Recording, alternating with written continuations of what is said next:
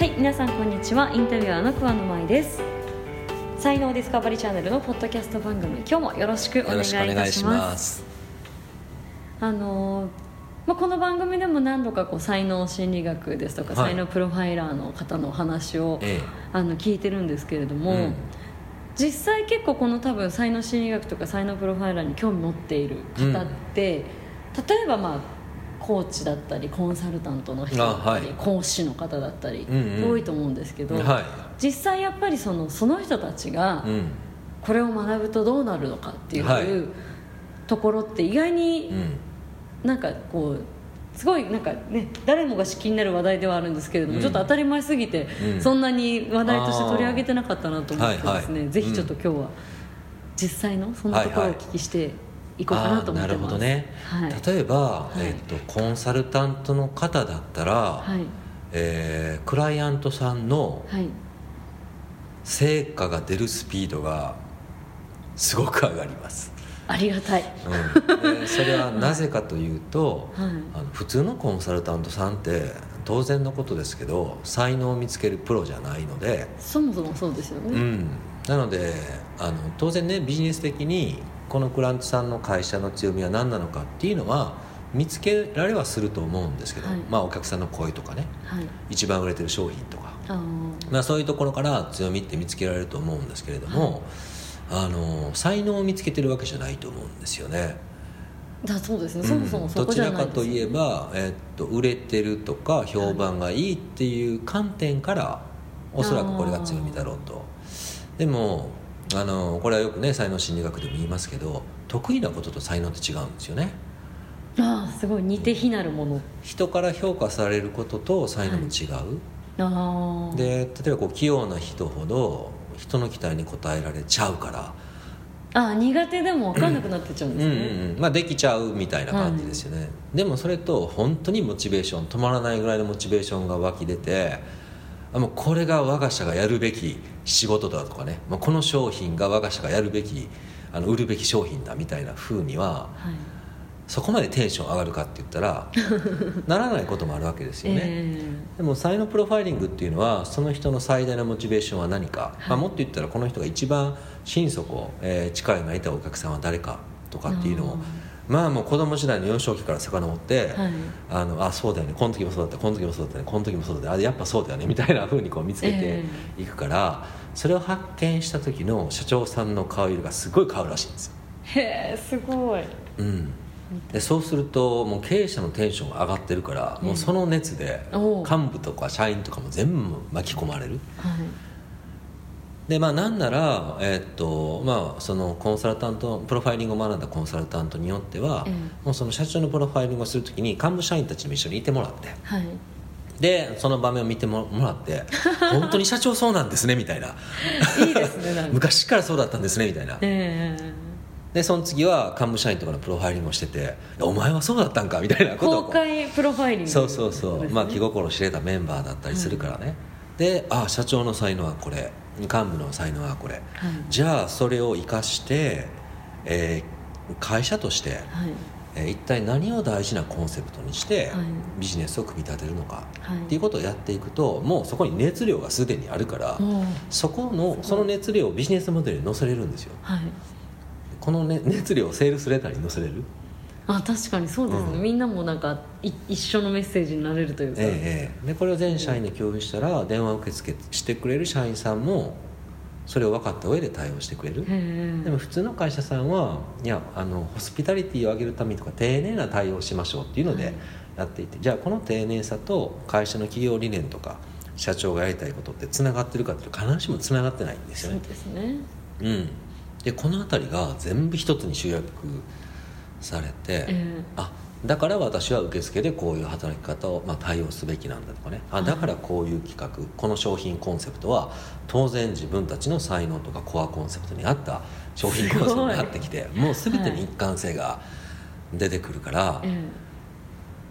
もう、まあ、社長の目の色が変わるし、まあ、社員さんたちの目の色も変わるしって、はい、うん、でもともとコンサルタントだったらビジネスモデルとか作ったりマーケティングするの得意じゃないですか、はい、まあ、なのでもうそれプラスアルファの爆発力を持つっていうあじゃそれが実際の体験談というか、そうですね。ですよね？そうですね。だからよくコンサルタントの方とかマーケッターの方で、はい。才能プロファイリングをあの習得した方からそういうことを言われますね。やっぱ爆発力は違うって。同じノウハウを知ってるけどうん。でも成果が出,、ね、出出るのが早くなるんだったら、ええ。絶対他のコンサルに話がいかなくなりますよね、うんそうですね。あとまあ そこまで話して理解してくれるコンサルタントとか、まあ、税理士の方もいらっしゃいますけどね、ええ。税理士のプロファイラーと、まあ、税理士さんとかあのマーケッターとかいないから、聞いたことないです、うん、だからあのなんかみんな言われて言ってるんですね。あこんな話聞いてくれるコンサルタントさん初めてですとかね。なんかこんこんなことまで分かってくれる税理士さん初めてですってみんな言われるって言ってて、うん。ってなりそうですもんね。確かにそんなの、うんまあそうですね。やっぱりその才能プロファイリングっていうのはもう幼少期からの経験を聞きながら、その人の才能とかコンセプトを見つける手法なので、はいやっぱねこう同じ1時間でも会話の密度がすごく濃いんですよね。すごい。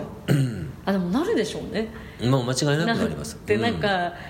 まあね、今時誰でもコンサルっていう、ええ時代なので、うん。なんかこう知ってる、ええ。よく私も経験があるのはその知ってる、うん。自分の知識とか、はい。サンプルもうええどうせたかが知れた数なんでしょうけど、うんうん。もうなんかななんか無理やりこうこじつけられたりとか、はいはい。これでやりたいとか、うん。あと一番やっちゃいけないんでしょうけどあの自分の成功パターンを押し付けたりとか、はいはい。そういう人がすごい多いじゃないですか、うんうんでもう結局クライアントさんも、うん。なんかそんな人多いみたいな印象があるでしょうから、はいはい。うん。画期的でしょうねそのがうん。そうなんですよね。だからみんなが本当にそういうあの現場でねもうそういう声をすごくもらうっていうのをうちのあのライセンスを持ってるメンバーたちがはい。言ってくれていて、はい。もうそれがすごく面白いですよね。うん。やっぱクライアントさんのその過去の出来事からずっと聞いていくからある種クライアントさんのその人生物語を全部聞くから、はい。マーケッターとかコンサルタントがあのそれがすごい役立つっていうのはセールスレターをストーリーで書けるっていうんですよね。あその遡ったことをもうセールスレターにも載せられちゃうんなぜうちの会社がこのサービスをやってるのかというとっていうのもその社長の体験談とかストーリーから書けると。でよくそのビジネスノウハウとしてあのレターはストーリーで書きましょうっていうのがあるじゃないですか。崖っぷちからのうん。なんかこう V 字回復みたいな話。でみんなそれ一生懸命書くけど、はい。本当に実体験っていうかこう自分のリアルな体験に基づいて書いてるのとそうじゃないのは、はい。やっぱ違うらしくって、えうんー熱量分かっちゃいますからね、うん、それにまあかい、ね、そういうレターを作ってるご本人のねクラントさんの社長さんとかあの社員さんとかも,、はい。もうこれは嘘がないって分かってるから、はいもうリアルなこの人の人生だって分かってるから、ええ何の抵抗もなく。そこのなんか社内の中でもちょっとこう一致するというか。そうですね、うん、だからそのねストーリーに、まあ、社員も巻き込まれるし、はい。お客さんも巻き込まれるしもうそれを知ったこう人たちがここで働きたいって採用の時もはい。巻き込まれるしっていうので、ものすごくその磁力が生まれる、えうん、っていうのがコンサルタントの方とかマーケッターの方がよく言うことですね、うん。えいいですね、うん。講習もそうそうです。講師の方だと、まあ、一人一人ねあの受講者の方を見られていて、はい。あの多分ねその人の才能とかコアコンセプトが分かったら、はい。だったらあなたはこれを実現したいんですよねと。そのためにこの私が教えるスキルってこう活かせますよねって。ああ確かに。言えたら学ぶ意欲が全く変わりますよね。はい。目的ができるのでなんか、とりあえず来たとかなんか変わりたいから来たというものが、ええ。ちゃんとゴールを決めてそうなんですよ。聞けるってことですね、うん、でやっぱりあの講師とかをやってるとやっぱノウハウとかねスキルアップを、はい。えー、と実現するのが仕事だから、はい。それを教えると思うんだけど結局本人にとってそれを学ぶ意味とか学んだ後に生かす意味をはい。見出せなかったら絶対使わないんですよね。確かに、そうか。そこができない人が、うん。まあ、多いというかやってないから、うん。で基本的にそうなんですよ、ね、基本的に今の教育システム自体が、はい。まあ、これはあの研修とかだけじゃなくてね、ええ。その意味は自分で見つける問題になってるんです。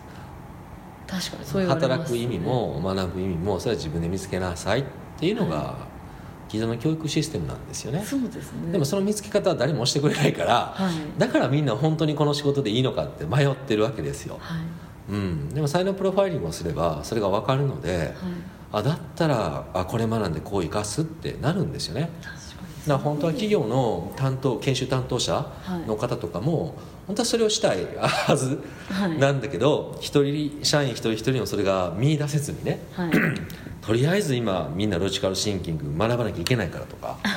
これ持っとかないとあのグローバルな世界で戦えないから、言っていろいろスキルとか知識をね詰め込むけど本人の中でそれを生かしたいという気持ちとこう結びつかなかったら、本当に時間とお金がもったいない、うん、うん、本当ですね。だからそこを解決できる講師になるからこの価値はかなり高いと思いますね。聞いたことないですもんねそんな、なかなか、うん、へえでもそこそれができるようにな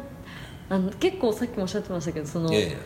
自分で見つけなきゃいけないみたいな、うん、やっぱりこうなんかあ悪しき習慣なのか分かんないですけど別にね悪しき習慣それはね自分で見つけると一番いいんですよ、なんか日本ってねどっかそこがこう、うん、これはクライアントとか講師の